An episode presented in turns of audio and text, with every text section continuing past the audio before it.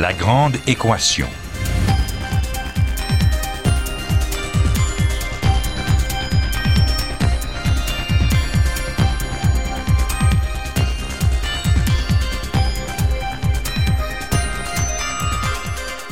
Bienvenue à la première émission de la saison 2012-2013 de la Grande Équation. Bonjour à tous, je suis Normand Mousseau, professeur de physique à l'Université de Montréal, et c'est un grand plaisir de vous retrouver sur les ondes de Radio Ville-Marie pour une deuxième saison de rencontres et de découvertes. Aujourd'hui, quand l'histoire rencontre le futur.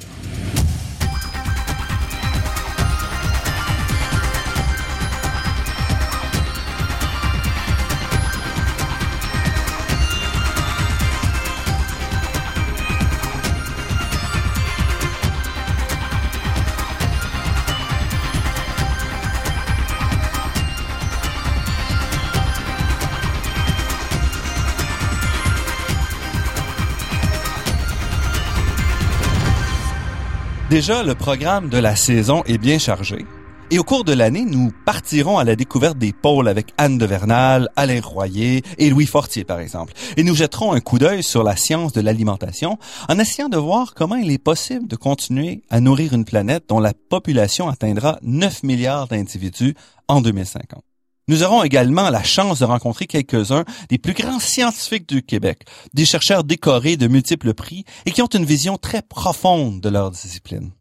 Ces thèmes et plusieurs autres pourront se développer dans un nouveau format d'une heure, ce qui nous permettra une plus grande diversité dans la structure de l'émission. Nous aurons donc la possibilité de faire des débats, de faire des rencontres à plusieurs, mais aussi de vous présenter de nouveaux étudiants étoiles du Fonds de recherche du Québec, donc des étudiants dont les travaux de recherche ont attiré l'attention du comité de sélection formé par le scientifique en chef et qui nous annonce déjà de grandes carrières scientifiques. La nouvelle saison 2012-2013 ne serait pas possible, évidemment, sans le soutien financier de plusieurs organismes, et je voudrais les remercier tout de suite pour nous accompagner comme ça tout le long de la saison, dont Athéna Énergie, fournisseur de gaz naturel, commanditaire officiel de la Grande Équation, la Fondation familiale Trottier, le Fonds de recherche du Québec et la Fondation canadienne des chaires de recherche. Je voudrais aussi souligner l'appui multiforme de l'Université de Montréal à cette émission. L'équipe de la Grande Équation cette année reste la même. Euh, nous aurons toujours Daniel Fortin, magicien à la technique, Marc-André Miron au site Internet et Ginette Beaulieu, productrice déléguée. Nous sommes très heureux tous ensemble de vous retrouver encore plus nombreux cette année et nous espérons que vous apprécierez beaucoup cette nouvelle saison.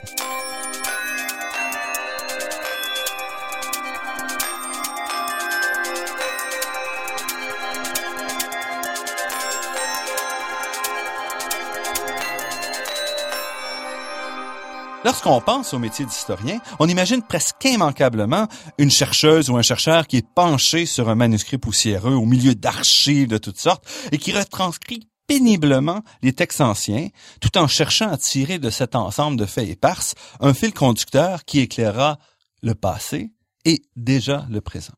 Je pense qu'on ne se trompe pas trop en affirmant que cet aspect du métier d'historien est encore celui qui domine aujourd'hui.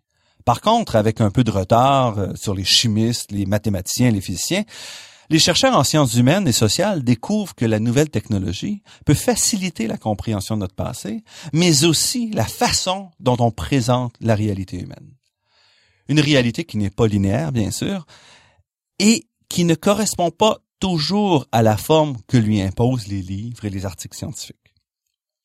Dans cette émission, nous aurons le plaisir de rencontrer Léon Robichaud, un historien passionné de technologie, mais aussi de vulgarisation, qui nous fait la science de manière très différente. Je vous parlerai tout d'abord de l'utilisation des immenses bases de données de Google pour la recherche en histoire.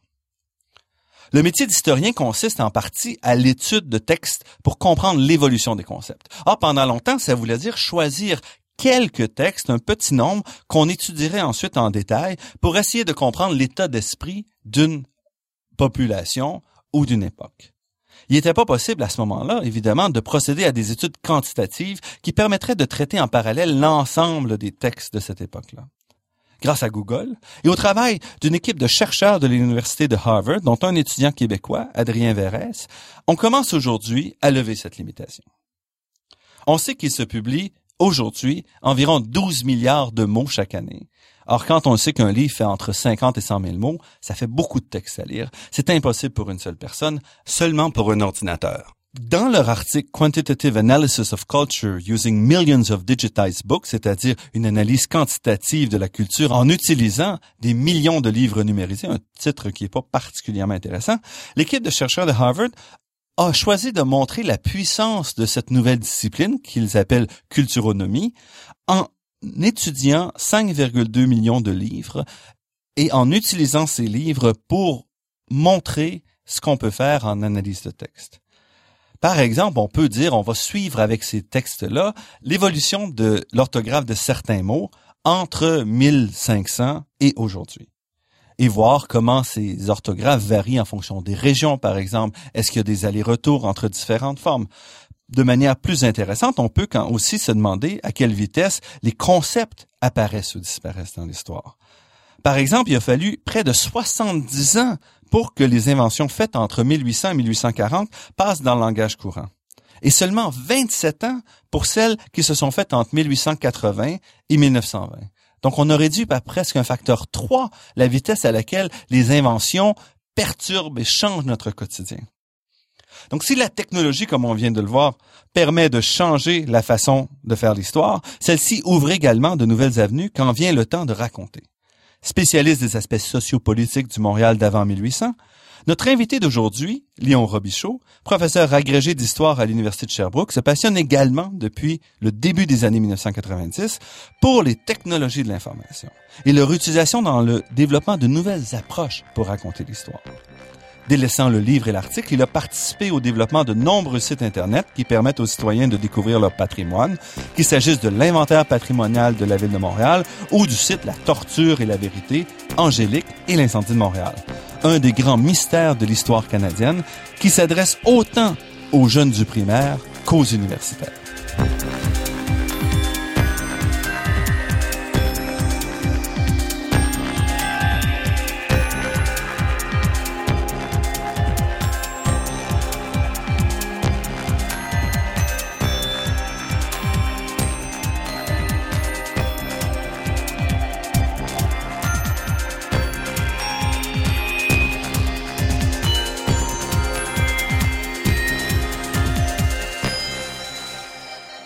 Léon Robichaud, merci d'avoir accepté cette entrevue.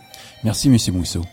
Avant de discuter un petit peu de vos travaux, qui sont peut-être hors normes, je dirais, euh, de vos travaux dans le récit de l'histoire, j'aimerais faire un retour un peu sur votre parcours qui vous a amené ici à l'Université de Sherbrooke. Donc, pourquoi avoir choisi l'histoire? Qu'est-ce qui vous passionne euh, dans cette discipline? Euh, en fait, c'est depuis euh, l'adolescence où j'avais un grand intérêt pour l'histoire, un intérêt pour euh, les romans historiques, pour les films, les grandes trames historiques cinématographiques, quelque chose qui passionne beaucoup les jeunes qui vont en histoire par la suite. Et donc, lorsque je suis entré à l'université en 1982, j'ai tenté un peu le terrain. J'ai suivi des cours en sciences, en sciences sociales, puis des cours en histoire, et j'ai finalement jeté mon dévolu sur l'histoire. C'était là où je sentais que je pouvais vraiment maximiser mes intérêts, ma passion. Et lorsque j'ai découvert plus tard que je pouvais en plus intégrer mon autre intérêt qui est pour les technologies et pour l'informatique, euh, j'étais vraiment au paradis. Donc, vous avez d'abord fait des études à l'Université de Toronto. Oui, c'est ça. Et vous êtes euh, de l'Ontario? Euh, non, je suis originaire du Nouveau-Brunswick. Euh, donc, c'était un accident de parcours que j'étais à Toronto euh, à un moment donné. Et euh, étant donné que j'avais trouvé un emploi d'été dans un site historique, Fort York, et que j'avais la possibilité de pouvoir y travailler à temps partiel pendant l'hiver et à temps plein pendant l'été, c'est comme ça que j'ai financé mes études de premier cycle universitaire. Et puis après ça, vous êtes arrivé à Montréal pour faire une maîtrise en histoire. C'est ça. Donc, je suis venu à Montréal, à l'Université McGill, faire une maîtrise en histoire assez traditionnelle, euh, une, maîtrise avec Louise Dechaine, une spécialiste de l'histoire de la Nouvelle-France et du Bas-Canada, où j'étudiais euh, les rapports euh, politiques entre les paysans et l'État pour la construction des chemins. Donc, euh, l'ouverture des, des, des grands chemins, des chemins de campagne. Et puis après ça, vous décidez de d'aller du côté muséal, donc là du côté plus communication avec le public. Oui, c'est ça. Donc, euh, mon expertise en termes d'analyse des actes notariés de, euh, de paléographie euh, m'a permis de décrocher un emploi au Centre canadien d'architecture pour préparer l'exposition Montréal, ville fortifiée au 18e siècle. Donc, je faisais partie d'une équipe qui était dirigée par Alan Stewart et Phyllis Lambert. Et donc, le but dans mon cas, c'était de travailler à monter des chaînes de titres de la ville de Montréal. donc, qu'est-ce que c'est une chaîne de titres? Euh, donc, c'est remonté en fait euh, toute la chaîne des propriétaires euh, et toutes les transactions foncières et aussi de voir quels étaient les bâtiments qui existaient sur ces sur ces propriétés-là. pour ce qui est aujourd'hui le vieux Montréal, donc la ville fortifiée de l'époque.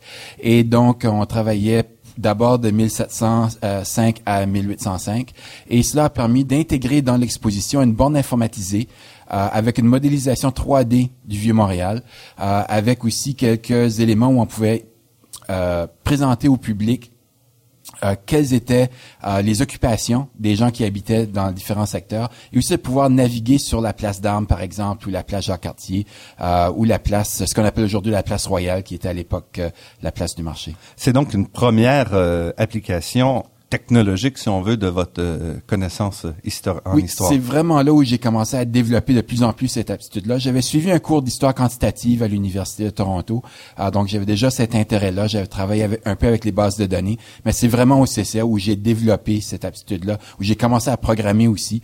Euh, et donc, c'était, il faut se rappeler, on est modélisation 3D, on est sur des Silicon Graphics. C'est l'année aussi où Jurassic Park est sorti. Euh, donc, on est vraiment dans un monde où il y a un très grand intérêt pour euh, la modélisation 3D. Et où tout est à faire encore, quand même. Oh, oui, oui, on est vraiment au tout début, au balbutiement. Euh, nous étions confrontés à des problèmes euh, qui ont pris par la suite plusieurs années à résoudre. Euh, par exemple, la possibilité de pouvoir modifier un, un modèle en temps réel, euh, de pouvoir associer un modèle 3D à des données d'une base de données. nous étions en train de travailler, nous étions vraiment à l'avant-garde de, de, ce domaine-là. Parce que l'idée était de pas préfixer ce que les, les gens allaient pouvoir, le public allait pouvoir voir. Le public devait avoir la possibilité de se promener et d'aller où il voulait. Dans oui, ça, en effet, c'est de parce que trop souvent on, se retrouve avec les modélisations 3D avec une une animation pré-scénarisée euh, dans laquelle les gens appuient sur un bouton et ils regardent passivement l'animation. Euh, alors que nous, ce qu'on voulait vraiment, c'était effectivement permettre aux gens de d'interagir avec le modèle, d'interagir avec la ville, de pouvoir changer les points de vue, euh, et de découvrir qui habitait dans quelle maison, euh, quelles étaient leurs occupations, est-ce qu'ils avaient plusieurs enfants, bon, toutes sortes d'informations de ce genre-là. Et après ça, donc après quelques années de travail muséal, vous décidez quand même de retourner à l'université pour faire un doctorat qui retrouve peut-être plus les racines de l'histoire traditionnelle.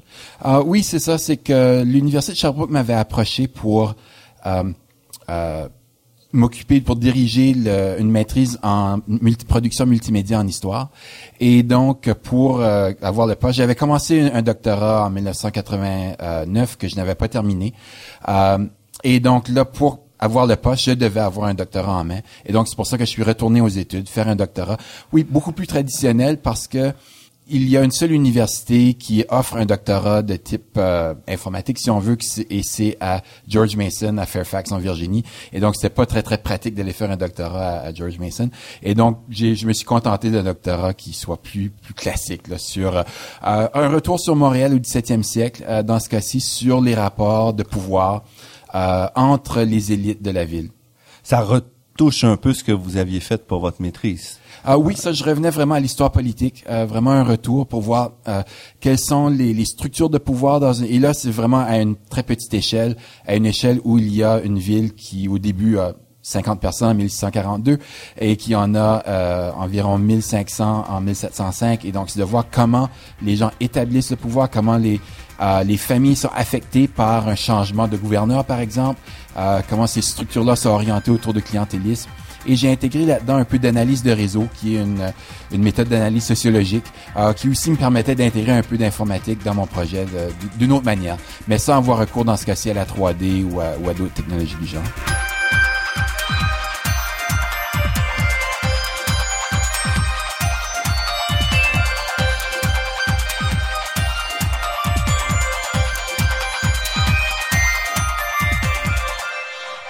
Ici Normand Mousseau, vous êtes à La Grande Équation et nous sommes en compagnie de Léon Robichaud, historien à l'Université de Sherbrooke.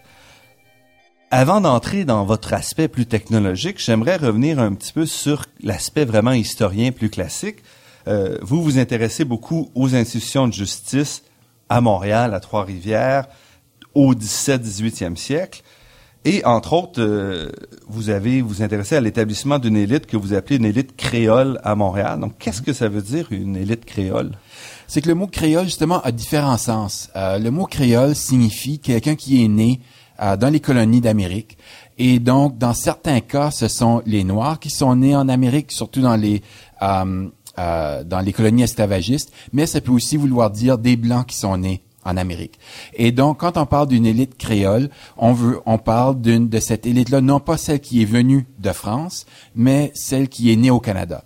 Et les Canadiens, ce qu'on appelait à ce moment-là, oui, Canadiens. Les Canadiens, c'est ça. Et donc, ça permet de, de pouvoir euh, utiliser le même vocabulaire qui est utilisé euh, pour les colonies espagnoles, où le mot élite créole euh, fait partie de l'analyse sociopolitique, où on oppose les créoles aux métropolitains, un phénomène qui est un peu moins frappant euh, au Canada et en Nouvelle-France, mais qu'on peut quand même utiliser à un certain point pour mieux comprendre une certaine dynamique de ces, ces familles qui s'installent, qui prennent racine et qui ensuite euh, euh, jouent un rôle important au point de vue politique local. Et c'est la période qui vous intéresse, c'est avant donc le régime anglais.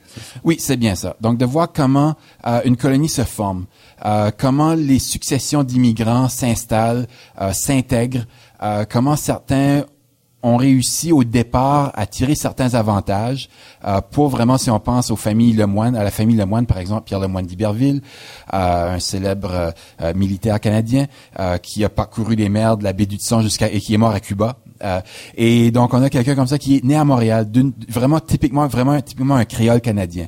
Euh, et on a quelques familles comme ça, arrivées tôt, qui se sont distinguées. D'autres qui sont arrivées plus tard et qui ont réussi à, à s'intégrer aux familles déjà en place. Euh, D'autres qui ont fait leur place en s'associant à des à un gouverneur ou à un intendant, en s'inscrivant dans des réseaux vraiment de clientélisme. Parce que nous sommes dans une période qui est très clientéliste où les dirigeants ont autour d'eux des clientèles qu'ils favorisent pour des charges. Euh, et donc, euh, si on est dans la euh, dans la bonne clique, ça va. S'il y a un changement de pouvoir et qu'on perd les faveurs du, des dirigeants, on peut avoir quelques difficultés pendant certaines années. Parce qu'il y a quand même beaucoup d'argent qui vient des investissements de la Nouvelle-France. Il y a beaucoup d'argent, disons qu'il y a des, des, contrats qui peuvent venir de la euh, de, de l'État. Euh, il peut aussi avoir beaucoup, surtout des privilèges. Euh, des privilèges pour obtenir, par exemple, le commandement d'un poste de traite. Des privilèges pour avoir un, si on regarde dans certains cas, la possibilité d'exploiter des mines ou des tanneries, on regarde certains cas dans le Mississippi, où ces privilèges-là ont servi de couverture pour faire de la traite des fourrures plus ou moins légale, mais le privilège en tant que tel est très important. Et pour obtenir ce privilège, il faut faire partie de la bonne clientèle. Et de ces familles-là, est-ce qu'il y en a qui restent encore aujourd'hui bien placées ou est-ce que quand les Anglais sont arrivés, ça a vraiment modifié complètement l'équilibre à Montréal? Euh, on en voit quelques-unes qui ont réussi à, qui, ont, sont restées. Euh, si on regarde du point de vue des choses gros de Léry, euh, si on regarde euh, du côté euh, de la famille Tachereau, si on peut aussi voir les Cugnets. Donc, il y a quelques familles qui sont restées, qui ne sont pas parties.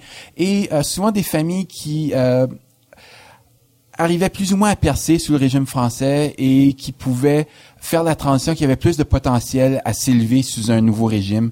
On peut penser, par exemple, au Chartier de Lobinière, euh, les Lacombe de Saint-Luc, qui, eux, avaient quand même déjà une, euh, très bonne présence euh, et qui, étaient en, en, pleine ascension sous le régime français, mais qui ont réussi à faire cette transition-là sous le régime britannique. Donc, ce ne sont pas toutes les familles qui sont parties, plusieurs qui avaient un, meilleur avenir dans l'armée française sont retournées en France, mais d'autres ont choisi de rester au Canada et, se sont euh, dans ce nouveau régime-là. Et est-ce qu'on pourrait faire le lien entre l'établissement de cette élite-là locale avec ce qui s'est passé dans la Révolution tranquille, où on avait, si on veut, de nouveau une reprise peut-être de l'élite locale francophone euh, dans la structure du pouvoir? Ce qui est très intéressant quand on regarde l'historiographie euh, qui a été produite au, moment de la Révolution tranquille, euh, c'est que l'historiographie au moment de la et je, je, vais revenir à votre question tout à l'heure, une petite parenthèse, c'est que l'historiographie au moment de la Révolution tranquille projette les débats de la Révolution tranquille sur le régime français et sur la conquête. donc, est-ce qu'il y avait une bourgeoisie en Nouvelle-France? Et donc, la question à la fin des années 50 ou au début des années 60, est-ce qu'il y a une bourgeoisie canadienne française? Et donc, on, s'interroge sur les racines de cette bourgeoisie-là. Et donc, on voit euh, des questions qui sont euh, des, questions de grande actualité de la Révolution tranquille qui sont projetées vers l'arrière. Et ce sont des débats qui aujourd'hui, quand on pense au débat entre l'école de Laval, l'école de Montréal, donc l'Université Laval l'Université de Montréal, qui s'opposaient sur certaines de ces questions-là, des débats qui aujourd'hui n'ont plus vraiment de, de, de grande présence historique. Elles étaient ancrées dans la Révolution tranquille elle-même. Pour revenir à votre C'était une façon de justifier la Révolution tranquille ah, C'était une question de, de voir quelles étaient, est-ce qu'il y avait des racines historiques? Euh, est-ce que le, euh, pour certains, euh, l'explication de euh, de la faiblesse économique canadienne-française pendant les années 50 découlait de la conquête donc avait mhm. été provoquée par euh, les Britanniques, alors que pour d'autres, elle n'avait jamais existé. Elle, euh, il n'y avait pas de bourgeoisie en Nouvelle-France pour euh, Jean Hamelin, pour Fernand Ouellet, qui était à l'Université Laval. Il n'y avait tout simplement pas de bourgeoisie en Nouvelle-France et c'était pour ça qu'il n'y en avait toujours pas. donc une bourgeoisie, si je, peux reprendre mon mot de créole, une bourgeoisie de créole n'avait jamais été créée et c'était pour ça qu'il n'y avait pas de bourgeoisie toujours à, à cette époque-là. Alors que pour d'autres, oui, il y avait eu une bourgeoisie créole très active, très dynamique, mais qui avait été euh, si on veut reprendre les mots de, Maurice Séguin, décapitée par la, conquête, alors que pour d'autres, qu'elle avait été affectée par euh, les changements d'empire. Mais pour revenir à la Révolution tranquille, à ce moment-là, on est dans une période où, euh, encore une fois, c'est ce, désir-là de d'une bourgeoisie locale de prendre les rênes du pouvoir. Et donc, oui, on peut, mais ce n'est pas la même situation qu'il y avait sous le régime français, parce que sous le régime français, les gens acceptaient la, présence française, acceptaient d'être sous un, empire français, étaient très liés à la couronne française, et euh, il aurait été très étonnant de pouvoir imaginer ces créoles-là euh, en 1760 vouloir s'émanciper de la euh, de, de la tutelle métropolitaine. Euh, nous ne sommes pas dans les colonies espagnoles vers 1820, ce n'est pas du tout la même chose, ou dans les colonies euh, américaines euh, en 1776. les gens ont besoin de la, du pouvoir français, justement pour se défendre contre les Anglais notamment. et donc la, la présence impériale, si on veut, de la métropole française est acceptée. les gens utilisent en, commence à utiliser le mot, canadien, mais ce sont surtout les Français qui utilisent le mot canadien euh, pour décrire. On, note qu'il existe, oui, un, peuple qui est en train de se former. Ces créoles-là qu'on nomme déjà canadiens, on, peut voir, ils ont un accent un peu différent, ils ont un mode de vie, un, peu différent. Mais ce sont plutôt les Français qui en parlent, plutôt que les Canadiens qui eux s'identifieraient comme Canadiens. D'accord. Donc les, locaux se considèrent quand même comme euh, français. français. Oui, oui. Pour eux, ils sont français. D'accord. Et puis, euh, est-ce qu'on pourrait dire euh, faire le lien avec ce qu'on voit aujourd'hui en termes de clientélisme et tout, ou euh, ou c'est pas la même structure C'est pas une question de corruption d'une certaine façon. C'est vraiment le, la base du modèle. Et c'est un modèle de haut vers le bas en termes de pouvoir. En fait, c'est un modèle dans lequel la corruption est, peut facilement s'imbriquer. Euh, il, ne, il, ne suffit que de quelques individus euh, si on pense à, par exemple, François-Marie Perrault, gouverneur de Montréal, Frontenac, corps de Frontenac, de la Nouvelle-France, euh, le dernier intendant, François Bigot. Donc, des gens qui ont profité du système pour le tourner complètement à leur avantage. Mais le système lui-même n'était pas foncièrement corrompu. Euh, le système nécessitait que les gens prennent des risques, investissent de leur temps, euh, investissent de leur argent pour le roi, pour le service du roi, et en échange, le roi leur permettait de se rembourser. Euh, donc, la, disons que la comptabilité était pouvait être un peu floue. Euh, il y avait de très grands risques qui étaient pris euh, et donc certains dépassaient les bornes, mais la plupart restaient à l'intérieur d'un cadre qui était jugé acceptable.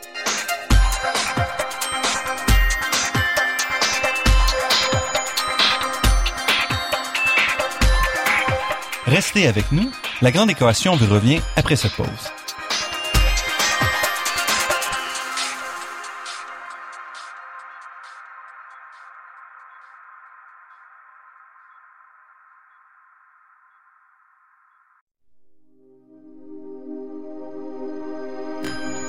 Ici Normand Mousseau, vous êtes à La Grande Équation et nous sommes en compagnie de Léon Robichaud qui nous parle un peu du rôle de la technologie dans l'histoire.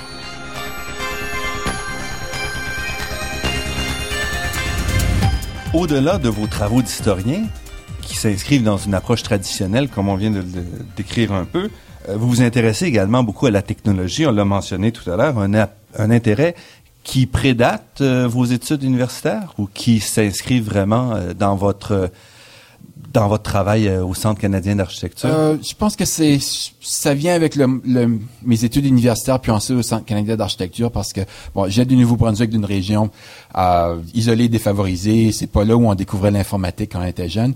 Alors, donc, il a fallu vraiment attendre de pouvoir euh, accéder à cette technologie-là dans les laboratoires universitaires, euh, dans notre centre de recherche, euh, le groupe de recherche sur Montréal, au Centre canadien d'architecture, pour vraiment avoir accès à la technologie et pouvoir euh, jouer avec avec cette technologie-là. Euh, pour aussi voir la technologie comme étant un outil. et pour nous, pour vraiment notre équipe, là, Alan Stewart, Jennifer Waywell, Marie-Hélène Lancette, moi-même et Ross Mitchell et quelques autres. Donc, pour nous, quand quelqu'un nous disait c'est pas possible, euh, pour nous c'était vraiment nous lancer un défi. C'était pour nous c'était vraiment de voir la technologie existe. Euh, il doit y avoir moyen de rendre compte de cette réalité historique à travers la technologie et donc de mieux comprendre parfois tout simplement aller en trois dimensions ça permet de mieux comprendre la densité d'un milieu urbain euh, oui regarder en deux dimensions une carte c'est une chose, mais quand d'un coup on voit la hauteur des bâtiments, que certaines rues ont surtout des maisons à un étage, d'autres rues sont surtout à deux étages, et d'autres rues sont très très denses avec trois étages, on comprend mieux la logique, la cohérence de ce milieu-là, et on a l'impression de pouvoir, ben en fait, on peut, si on veut, marcher dans la rue de manière virtuelle, mais on comprend mieux ce que c'était que de vivre dans cet environnement-là, de rues qui avaient, dans certains cas, 24 pieds, 36 dans le cas de la rue Notre-Dame, mais certaines rues de 13 pieds de large. Donc c'est étroit. C'est très, très, très étroit. Euh, quelques ruelles qui ont à peu près 9 pieds de large. Euh, donc on est vraiment dans un autre monde, dans un autre milieu, euh, qu'on peut difficilement euh, imaginer aujourd'hui. Et donc cette euh, la technologie nous permet alors de remonter dans le temps euh, et de, de mieux saisir les contraintes physiques dans lesquelles les gens travaillent, vivent, évoluent. Et vous aviez des exemples à l'étranger ou vous étiez pionnier dans ce développement-là? Euh, il y avait, en, fait, en 1990, 91, 92, quand nous travaillions sur ce projet, il y avait très peu d'exemples à l'étranger. C'était vraiment une initiative de euh, d'Alan euh, Stewart et de Phyllis Lambert de vouloir. Euh, ils savaient que la technologie existait. Ils avaient consulté euh, des gens qui commençaient à modéliser en 3D. Et la question, c'était est-ce qu'on peut le faire en histoire? Et, il y a eu la collaboration très heureuse avec le Center for Landscape euh, Research de l'Université de Toronto, qui eux faisaient les modélisations pour nous. Euh, parce que nous, nous étions historiens, donc euh, c'était pas notre tâche de, de modéliser. Euh, nous, ce qu'on faisait, c'était de euh, placer l'emprise au sol des bâtiments, donc de pouvoir vraiment les situer dans l'espace, et ensuite eux s'occupaient de reconstruire, en 3D ce milieu-là. Euh, mais c'était vraiment très, très, très innovateur pour l'époque. Euh, il y avait un projet déjà sur Rome, euh, Rome qui a beaucoup attiré l'attention des gens pour la modélisation 3D. maintenant, un des projets forts en 3D, c'est Rome Reborn, qui est sur Google Earth. Et donc, c'est, il y avait déjà à l'époque à l'Université de Virginie à UCLA un, début de modélisation 3D qui est un peu l'ancêtre de ce qu'on retrouve aujourd'hui sur Rome Reborn. Donc, on était vraiment au tout début de ce, ce monde-là de modélisation en histoire. Et les premiers à rendre ça accessible à ce moment-là aux citoyens comme tel. Ah oui, c'est ça, à travers l'exposition. En fait, la limite à l'époque, c'était que les réseaux ne permettaient pas encore de les rendre accessibles sur Internet, ce qu'on peut faire aujourd'hui. À l'époque, il fallait des machines très puissantes, donc on travaillait avec des Silicon Graphics, euh, et il fallait avoir un euh, euh, donc un poste de travail dans une salle, donc dans une salle d'exposition, et c'était la seule manière d'avoir accès à ces modèles-là. Alors qu'aujourd'hui, on les a sur des tablettes, on les a sur des téléphones intelligents, ils sont un peu partout. Et ce qui est remarquable, c'est que votre travail, le répertoire qui qui présente la, propriété, le bâti population de Montréal entre 1642 et 1808 est toujours accessible aujourd'hui sur Internet. Donc, il existe toujours ce travail-là que vous avez fait. Oui, c'est ça. Parce que lorsque le projet s'est terminé en 1995, on sait, même à l'époque, on savait qu'on pouvait pas rendre le modèle disponible sur le web, mais on pouvait au moins rendre les données disponibles. Et donc, ça a été le travail pendant deux ans de, de pouvoir euh, transformer un peu les données pour et de créer une interface de consultation euh, qui a pu être mise en ligne euh, dans, dans l'espace d'environ deux ans et qui était on va mettre le lien donc sur le, ah, site de la grande équation. Donc les, les gens qui sont curieux pourront aller voir euh, ce site-là également. Bien oui, très bien parce que là ce qui a été ce qui nous a surpris c'était l'utilisation que les gens en faisaient. Parce que pour nous on voyait ça comme étant un, un usage pour euh, des chercheurs sur l'histoire de Montréal. Donc ça a été utilisé pour de nombreux mémoires de maîtrise, de nombreuses thèses de doctorat de gens qui veulent savoir où certaines personnes habitaient ou non. Et mais ça a aussi été utilisé par beaucoup de gens qui font de la généalogie. Euh, ah donc, Des gens dans les ancêtres habitent Montréal. Et donc, dans un cas, j'ai même eu quelqu'un qui m'a envoyé un courriel en me demandant euh, Vous avez indiqué sur votre site que mon ancêtre était une prostituée. Pouvez-vous m'expliquer pourquoi? Et, donc, je lui ai expliqué qu'il euh, y avait plusieurs procès et que c'était évident que c'était sa profession après sa, que son premier mari soit décédé et qu'il y ait eu une séparation de biens et de corps avec son deuxième mari, qui était un personnage d'une violence extrême euh, et que tout le monde euh, dont tout le monde avait peur. Il avait battu son voisin, donc on, on voyait vraiment qu'il y avait un problème, une famille très dysfonctionnelle et que elle sa manière de se de, de, survivre. de survivre. économiquement, euh, c'était la prostitution. Il habitait en face de l'église, mais ça c'est une autre question. Et est-ce que vous avez eu à convaincre, bon, Phyllis Lambert étant directrice du musée, j'imagine que il n'y avait pas une grande, grand effort pour convaincre euh, le Centre canadien d'architecture d'aller dans cette direction-là, mais pour mettre les données sur euh, rendre public, par exemple, parce qu'il y avait certains, euh, certaines difficultés à, à lever? Euh, non, pas tellement, parce que le, le euh, la collecte de données, euh, il y avait eu du financement public euh, des Archives nationales du Québec, donc Bibliothèque et Archives nationales du Québec présentement. Donc les Archives nationales du Québec avaient investi beaucoup dans le projet initial. Et donc c'était tout simplement de, rendre au public ce qui avait été investi dans le projet. Et donc il n'y a pas vraiment eu de, de problème. Tout ce que la, la, seule chose qu'on n'a pas pu mettre en ligne, c'était par exemple des notes explicatives concernant certaines transactions foncières ou certaines euh, euh, certains découpages de l'eau euh, que nous nous avions à, nous avions expliqué mais qui n'ont pas été mis en forme pour le grand public. Et donc sont vraiment des notes de travail. Et ça elles sont toujours dans la base de données mais elles ne sont pas accessibles au public. Parce qu'aussi parfois les chercheurs une fois une fois qu'ils ont fait le travail de ramasser les bases de données aiment bien se garder quelques années pour pour ramasser un peu de de ce labeur-là, mais il n'y avait pas du tout cette euh, Dans notre cas, non, parce que dans notre cas, non, parce qu'il n'y avait pas de euh, de projet de publication de notre part par la suite. Euh, il y avait eu une publication euh, sur Montréal Villefortifié en 1992. Et donc, lorsque le projet s'est terminé, le but c'était vraiment de, de rendre ça accessible et de permettre à tout le monde de profiter euh, des données qui avaient été accumulées. Et est-ce qu'il y a eu des retombées à l'extérieur du Québec avec cette base de données-là ou ce travail-là? Est-ce que vous avez exporté la technologie ou est-ce qu'il y a eu des euh, des, contacts, du travail que vous avez fait avec... Euh, oui, parce que par la suite, j'ai travaillé avec euh, le Savannah College of Arts and Design pour la création d'une base de données qui est où Qui est à Savannah en Georgie.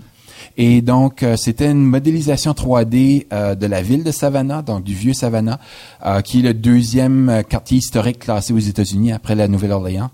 Et donc, ils avaient commencé à modéliser en 3D. Ils avaient besoin d'une base de données lié à ça et donc euh, j'ai travaillé avec eux euh, pendant quelques années pour euh, créer cette base de données qui allait nourrir les en information concernant encore une fois les propriétaires, les occupations des propriétaires, toute l'information reliée au bâtiment eux-mêmes. Donc il est possible d'aller, on pourra mettre le lien aussi sur le site web sur vsav.scad.edu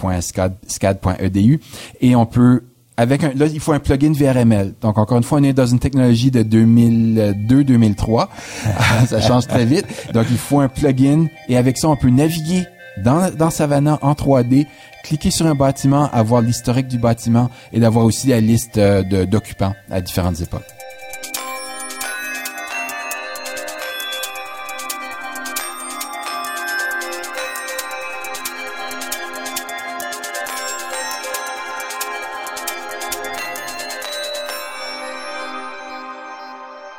Ici Normand Mousseau, vous êtes à La Grande Équation sur les ondes de Radio Ville-Marie et nous sommes en discussion avec Léon Robichaud, historien et passionné de technologie à l'Université de Sherbrooke. Dans un article récent, euh, vous, expliquez comment les processus euh, de reconstruction de l'histoire peuvent être affectés par la nouvelle technologie. euh, entre autres les bases de données et les inventaires. Qu'est-ce que qu'est-ce que vous voulez dire par ça, par les modifications que ça peut apporter? Parce que on doit, dans certains cas, changer la manière que l'on collecte les données? Euh, par exemple, si on regarde dans une une étude qui vise une étude classique en histoire sociale ou en histoire culturelle, où on va s'intéresser, ou même en histoire politique, où on va s'intéresser plutôt aux gens, au processus, aux individus, dans ce cas, et qu'on n'a pas toujours besoin de mesurer.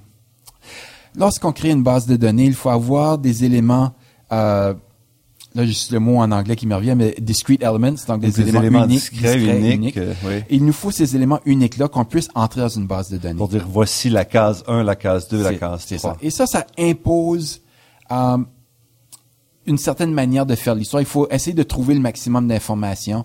Euh, on ne peut et on est confronté à un, certain dilemme à l'occasion. Dans certains cas, la technologie actuelle nous permet un degré de précision qui n'existe pas dans les sources. Je vous donne un exemple avec euh, AutoCAD. Euh, on peut euh, mesurer au millième de pouce ou au millième de millimètre, alors que je suis déjà tombé sur des actes notariés où on dit que ça mesure 40 pieds ou environ. Ou que la, la limite du terrain est à un bon pied du pied de la porte de la maison voisine. Donc, le pied de la porte de la maison voisine n'existe plus. Le bon pied, de quel pied s'agit-il? Le pied gauche, le pied droit? On ne le sait pas. Et, donc, ça pose vraiment certains problèmes où on, impose une certaine, euh, euh, un degré de précision qui ne préoccupait pas les gens à l'époque. Et donc, il faut être très prudent quand on procède avec euh, en, utilisant les technologies. Euh, il faut être très conscient de la source dont on dispose. Il faut savoir d'une part l'exploiter au maximum pour en tirer le, maximum de euh, jus, si on veut, mais aussi être prudent de ne pas lui imposer des types d'informations qui euh, n'existe pas. On a aussi des problèmes de datation. Parfois, des dates sont imprécises. Et donc, il faut, euh, ce qui a été très intéressant dans l'évolution des bases de données euh, depuis les débuts jusqu'à aujourd'hui, c'est que de plus en plus en histoire, on ajoute des champs pour indiquer le niveau de certitude. Ah, d'accord. On peut donc savoir est-ce que le, chiffre ou est-ce que les, les relations entre les personnes sont certaines ou sont supposées ou c'est un oui-dire ou quelque Exactement. chose comme ça? Donc, hypothétique. Donc, ajouter, est-ce que la date est exacte? Elle est, on sait que c'est avant telle date, après telle date, vers le, pendant le mois de. Et donc, on ajoute de plus en plus. Donc, là, euh, on, on, on commence à jouer un peu sur le terrain de la logique floue. Euh, les historiens ne sont pas encore rendus là. J'essaie avec un de mes collègues en informatique à l'université de Sherbrooke de travailler sur un projet pour justement faire du jumelage d'informations. Euh, Et recouper un peu, essayer de recouper. Essayer de recouper des informations parce que par exemple, euh, je travaille avec un de mes collègues sur une base de données sur les esclaves à Saint-Domingue, donc Haïti aujourd'hui avant la révolution haïtienne, mm-hmm. euh, où nous avons des informations provenant de deux sources différentes les annonces de fuite d'esclaves, donc un propriétaire qui met une annonce que son esclave s'est échappé, et les annonces de capture d'esclaves, donc les registres de prison où on indique que tel ou tel esclave a été capturé. Les informations euh, ne sont pas colligées de la même manière. Et donc, on essaie de trouver des moyens, et donc je suis en discussion avec André Meyers pour voir comment on peut utiliser la logique floue pour euh, essayer de trouver des points sur lesquels on pourrait créer des jumelages potentiels, hypothétiques, certains, donc des niveaux de certitude. Donc, par exemple, si quelqu'un dit il mesure 5 pieds 2 ou environ, et mhm. qu'on a quelqu'un où on dit qu'il mesure 5 pieds 2 pouces et demi, est-ce qu'on peut jumeler ces deux personnes-là si d'autres éléments euh, sont semblables? Par exemple, s'il a, s'il provient de la même plantation, s'il euh, a les mêmes tatouages, euh, s'il a les mêmes cicatrices. Donc, on, on essaye de créer des points, des critères de comparaison et ensuite de leur associer des niveaux euh, de, de, de, certitude, un, intervalle de certitude, 20% 40% 60% 80% ou très rarement 100% Et qu'apprend-on avec ces, ces inventaires-là? Qu'est-ce qu'on en retire à la fin d'avoir euh, ces bases de données-là? Ah, c'est vraiment une manière de pouvoir euh, entrer dans le concret de l'histoire de l'époque. Euh, si on regarde, par exemple, dans un inventaire patrimonial euh, de, Montréal, c'est de mieux comprendre les structures de bâtiments. Donc, euh, de voir quelles sont les, méthodes de construction à différentes époques, quel est le type de bâti le plus courant à telle ou telle époque, quel type de, charpente, quel type de toiture, euh, quel est l'impact, par exemple, d'une ordonnance qui interdit de construire en pierre, en bois, donc qui oblige à construire en pierre ou en brique. Combien de temps est-ce que ça prend pour que les pratiques suivent? Euh, Est-ce qu'on donne des exemptions à certaines personnes pour pouvoir construire en bois pendant un certain temps? Euh, et ensuite, quand on tombe dans quelque chose de plus humain, par exemple dans le cas des esclaves, euh, c'est donner une voix à des gens qui n'en ont pas dans les, les textes historiques. On n'a pas la voix des esclaves en Haïti, euh, à Saint-Domingue. Euh, aux États-Unis, on a les slave narratives, euh, où on a justement des gens qui ont raconté leur histoire par la suite D'esclaves, d'anciens esclaves. On en a quelques-uns pour Haïti, mais très peu. Et donc, pour redonner la parole à des gens qui ont été opprimés, on essaie de trouver des sources qu'on doit traiter en bloc. Avec une, on a 15 000 annonces. Et c'est à partir de ces 15 000 annonces-là qu'on peut redonner une voix, de voir quels étaient les motifs, dans certains cas, de fuite. Euh, Est-ce que les gens fuyaient en groupe? Est-ce qu'ils fuyaient seuls? Euh, le nombre de femmes qui fuient euh, les femmes avec des enfants qui s'enfuient. Euh, donc, on, on entre vraiment dans une réalité qui nous est vraiment totalement étrangère et qui est, euh, euh, qui, qui est, on, voit parfois le désarroi de ces gens-là quand on lit les annonces, quand on voit que une femme s'est échappée avec un nourrisson de trois mois. On, on est vraiment dans un autre monde qu'on peut vraiment pas s'imaginer aujourd'hui.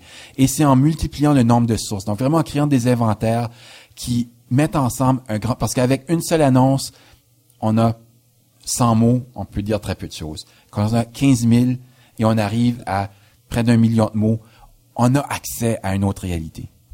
Et ces répertoires-là, ils sont rendus publics ou pas nécessairement? Euh, tout dépend. Il y a dans certains cas des euh, nous. le- moi, je travaille vraiment une, une de m- de mes philosophies, c'est de rendre les données accessibles le plus rapidement possible.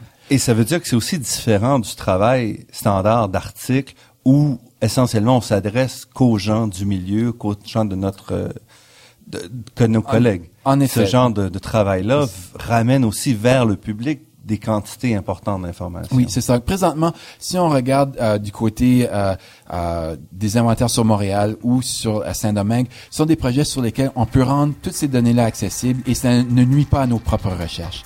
Euh, justement, ça, ça démocratise l'accès euh, aux données historiques. Euh, mes données sur la justice, étant donné que c'était quelque chose de totalement nouveau, euh, que euh, je voulais d'abord pouvoir en tirer euh, certains articles pour commencer. Ces données-là sur la justice, elles sont en cours de dépouillement et ça va prendre aussi un certain temps de traitement avant de pouvoir les rendre accessibles. Mais elles le seront. elles le seront éventuellement.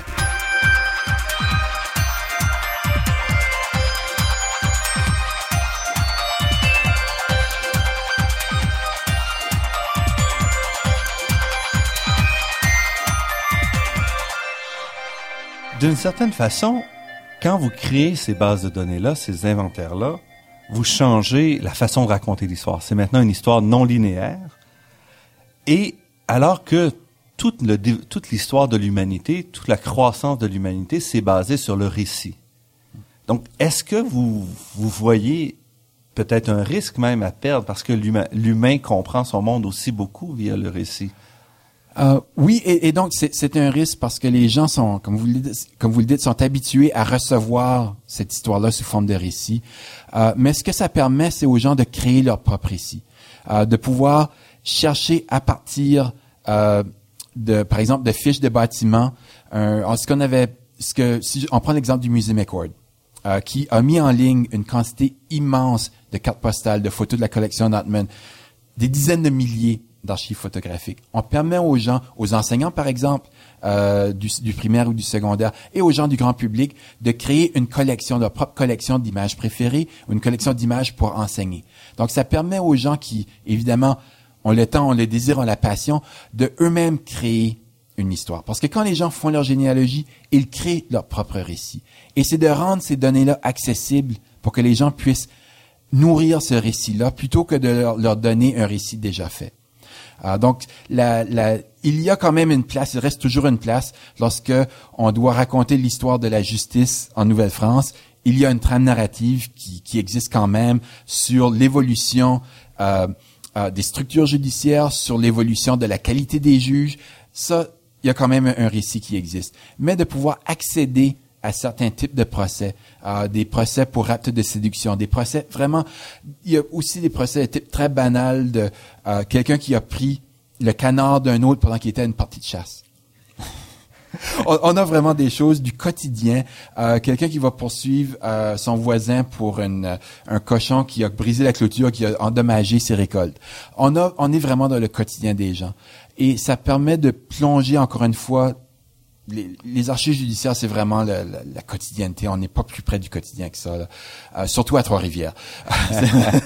euh, on a une justice de très grande proximité. Les gens vont voir le juge pour régler à des choses qu'aujourd'hui on n'imaginerait jamais aller en cours pour régler ce genre de choses-là.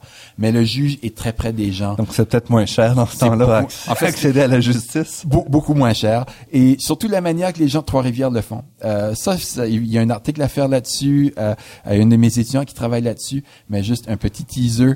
Euh, les gens de Trois-Rivières s'approprient la justice d'une manière que je n'ai pas vue ailleurs. Euh, et se l'approprient d'une manière qu'on ne la voit pas à Québec, comme John Dickinson l'avait étudié dans les années euh, 80-90, et ce qui a été vu pour Montréal, il y a vraiment une, une proximité de cette... Une ville de 500 personnes. Euh, et tout le monde connaît le juge, le juge connaît tout le monde, et on va s'adresser à lui pour des choses étonnantes, vraiment étonnantes. et pour euh, donc vos travaux vous-même, vos publications, vous êtes déjà un peu historien dans un nouveau mode où vous avez à la fois des articles standards, mais vos travaux, c'est aussi des sites Internet, des bases de données. Euh, Est-ce que vous êtes capable de présenter ça dans votre dossier? Est-ce que l'histoire commence à absorber cette façon de faire-là? Est-ce qu'on s'en va vers une histoire qui sera beaucoup plus éclatée que ce qu'on a connu depuis quelques millénaires? Euh, je pense que c'est au Canada, je suis parmi une poignée euh, d'historiens qui travaillent de cette manière-là euh, et dans la production euh, électronique est aussi. En fait dans mon cas ma production électronique est plus importante que ma oui, production imprimée. Elle est certainement. Euh, d'autres ont un meilleur équilibre John Lutz a un grand, meilleur équilibre meilleur équilibre moi il y a vraiment j'ai du travail à faire là, justement. J'ai quelques articles en préparation puis un, un ouvrage aussi en, en, collaboration pour mieux équilibrer ça. Mais on, on voit vraiment que le potentiel de publication lorsqu'il est bien fait, euh, à travers des voies électroniques, euh, rejoint euh, d'une part la communauté de chercheurs. Par exemple, comme je disais, il y a des plusieurs mé mémoires de maîtrise, plusieurs thèses de doctorat qui s'appuient sur le site Ademar, donc sur le site sur Montréal au 17e, 18e siècle. ce qu'on fait pour Saint-Domingue, on a des collaborations avec des chercheurs à l'université Duke, euh, qui s'intéresse beaucoup à ces données-là pour étudier euh, la linguistique, pour étudier euh, le étudier aussi les marquages corporels, pour étudier les épidémies, pour étudier les maladies qu'on retrouvait chez les esclaves, pour étudier l'allaitement euh, chez les, euh, les mères esclaves. Et donc, on voit que le dialogue s'élargit beaucoup. Et donc, quand on voit que notre contribution euh, s'est faite à la fois dans un cercle de, de chercheurs collaborateurs et aussi auprès du grand public, euh, on, on, découvre tout d'un coup qu'on notre contribution s'est vraiment élargie à ce moment-là et c'est de plus en plus reconnu. Dans, euh, si on, on, veut parler de demande d'agrégation entre universitaires, euh, un processus qui peut être assez particulier, euh, qui, qui, est vraiment est très peu connu du grand public, euh, il faut vraiment justifier encore le fait qu'on a choisi cette voie-là. À l'avenir, ce sera peut-être différent. Mais encore aujourd'hui, il y a des guides euh, que les gens qui travaillent en humanité numérique, euh, comme on appelle ça en France, euh, sciences humaines et numériques ou en médias numériques plutôt qu'on va dire au Québec, euh, il y a maintenant des petits guides qui sont préparés pour aider les jeunes professeurs à préparer leurs dossiers, pour expliquer comment leur contribution numérique a une valeur autant que celle sur l'imprimé. Euh, parce que pour certains collègues, euh, qui sont moins familiers avec ce milieu-là, ils s'interrogent sur la valeur. Ils s'interrogent vraiment sur euh, qu'est-ce que ça apporte à la connaissance, qu'est-ce que ça apporte au, euh, au, à, à l'évolution du dialogue entre chercheurs. Donc, il faut encore le justifier, mais on verra comment ça va se dérouler à l'avenir. Léon Robichaud, professeur agrégé à l'Université de Sherbrooke et historien technologique. Je vois que vous êtes certainement convaincu de, de l'utilité de ces technologies-là et je vous remercie beaucoup pour cette entrevue. Merci beaucoup, Monsieur Mousseau.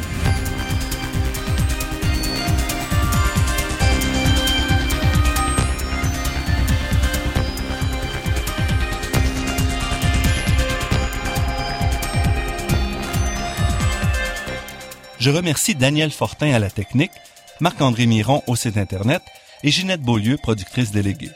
Je remercie aussi Athéna Énergie, fournisseur de gaz naturel et commanditaire officiel de la Grande Équation, pour son soutien à la promotion des sciences auprès du grand public. Je remercie également le Fonds de recherche du Québec et la Fondation familiale Trottier pour leur contribution à la production de cette émission, ainsi que la Fondation des chaires de recherche du Canada et l'Université de Montréal. Vous pourrez réentendre cette émission en vous rendant sur le site Internet de La Grande Équation. L'émission est également disponible sur la page Université de Montréal de iTunes U. Ici Normand Mousseau qui vous dit à la semaine prochaine. D'ici là, restez à l'écoute de Radio Ville-Marie pour découvrir votre monde sous toutes ses facettes.